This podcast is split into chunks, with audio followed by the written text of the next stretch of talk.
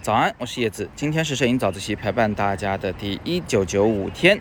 那么今天呢，我们想谈一个很有趣的话题，是我们为什么那么喜欢自己的照片啊，以及我们现在遭遇了什么困难。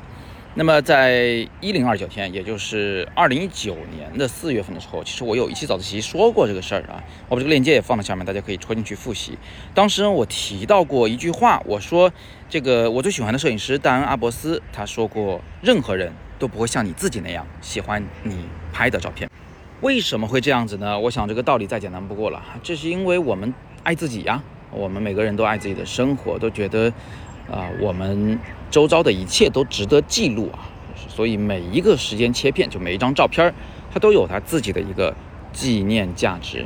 我想你遇到过这样的朋友啊，就他们会滔滔不绝地跟你去讲解他手机相册里的每一张照片背后的故事。你看他们如此热爱自己所拍的那些照片，即便他们可能是模糊的，他们可能是这个鲜艳过度的啊，他们可能犯了各种各样的一些错误的，不挡着人家去爱他的照片。好，那换到我们自己身上呢，就有一个奇怪的事情要发生了。我们以前没学摄影的时候，其实跟他们一样，特别喜欢拍照啊，每一张拍下来都喜欢，都珍藏。但是啊，后来我们就逐渐对照片有个要求。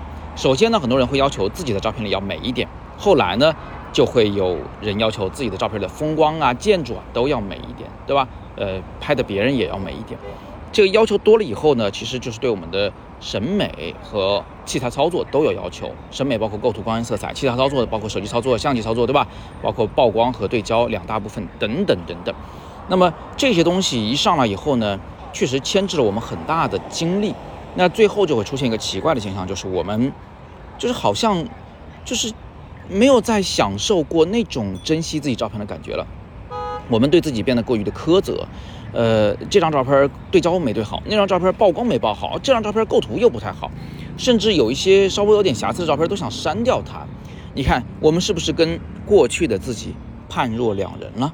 那你开始用一种评分标准来衡量自己的照片的时候呢，就忽略了它的纪念价值。但实际上，我想这两者啊，就是它是没有矛盾的啊。照片的纪念价值，对自己而言的纪念价值。和这个照片的艺术价值，它之间是没有矛盾的。呃，当然最理想的状态就是它既对我有纪念意义，然后它又特别好看，对吧？或者是说它特别能够代表我当时的心情啊，比如当时是郁闷的，这照片让看着就让人觉得郁闷，那也行啊。那就相当于是我的日记引起了其他读者的共鸣，给别人看照片的时候，你就不用费口舌去讲解这照片的好坏了，别人一看就知道你经历了什么，那不是更好吗？对不对？所以它俩是可以统一的，但万一它俩没统一起来，请不要嫌弃自己的照片。当然了，每次说到这儿，我就又再得强调一下。这并不意味着我们不应该去学摄影技法上的东西，该学的还是要学。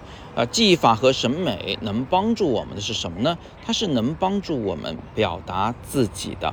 啊，以前的照片呢，还要这个不停的跟人去说啊，这是什么故事？那代表我什么心情？但是如果是张很好的照片的话呢？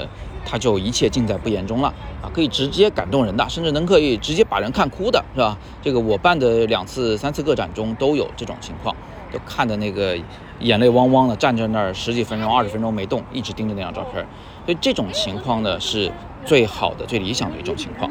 所以大家也不要拿着我今天的早自习说的这个观点啊，说照片每张都有纪念价值，就否认了学摄影啊，就钻研审美和技术的。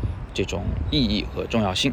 最后呢，我们一起来评论区来谈一谈，来聊一聊，好吧？大家觉得自己现在是处于什么阶段？你还像最开始拿起手机和相机拍照那样去珍惜你的每一张照片吗？还是你发现你自己已经进入了一个对自己过分苛责的、忽略了照片本身的纪念价值的这么一种漩涡里呢？